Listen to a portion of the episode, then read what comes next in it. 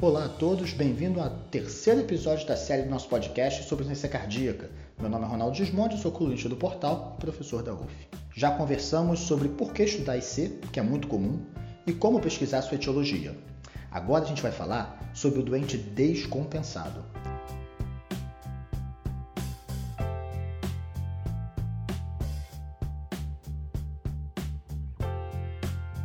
Uma das etapas mais importantes da descompensação é se perguntar por que descompensou. É claro que o tratamento corre em paralelo, mas o tratamento não vai atingir sua plenitude se você não souber o motivo da descompensação e for tratá-lo. Às vezes, a descompensação é pelo mesmo motivo que levou a IC.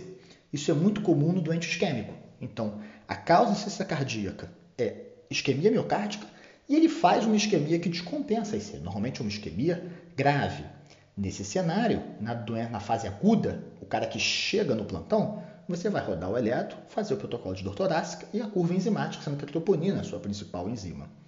Esse doente isquêmico que faz insuficiência cardíaca, ele é um doente de alto risco e é um doente que se beneficia de uma estratégia invasiva precoce, ir para a coronografia e abrir as lesões que forem possíveis de ser abertas.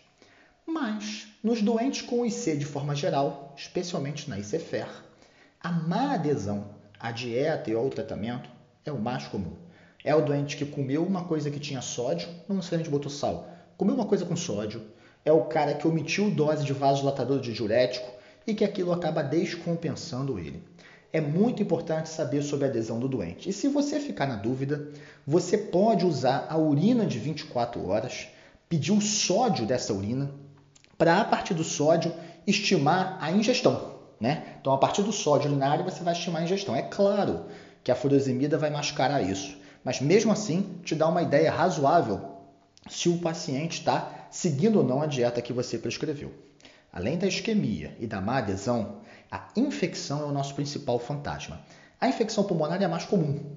Então, a expectoração, os estertores grosseiros, febre, o desconforto respiratório são sinais que devem te levar a pensar em pneumonia.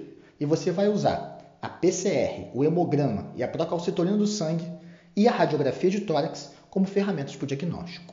Eventualmente, a infecção não é pulmonária, é urinária, tem um, um, uma importância maior nesse cenário, mas a pulmonar no doente com IC é bem mais comum. Arritmias também são causas frequentes de descompensação, tanto BRAD quanto TAC. Qual é a mais comum? As taquicardias. Qual é o grande fantasma? Uma FA aguda. Mas atenção, ter FA nem sempre significa que ela foi a causa de descompensação.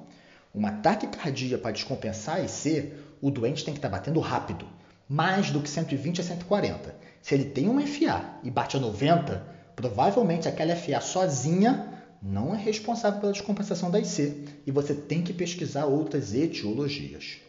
Embolia pulmonar, um pouco menos comum que as outras, mas um fantasma também, se torna especialmente importante quando eu tenho imobilidade, pós-operatório, comorbidade com câncer ou se o quadro é súbito.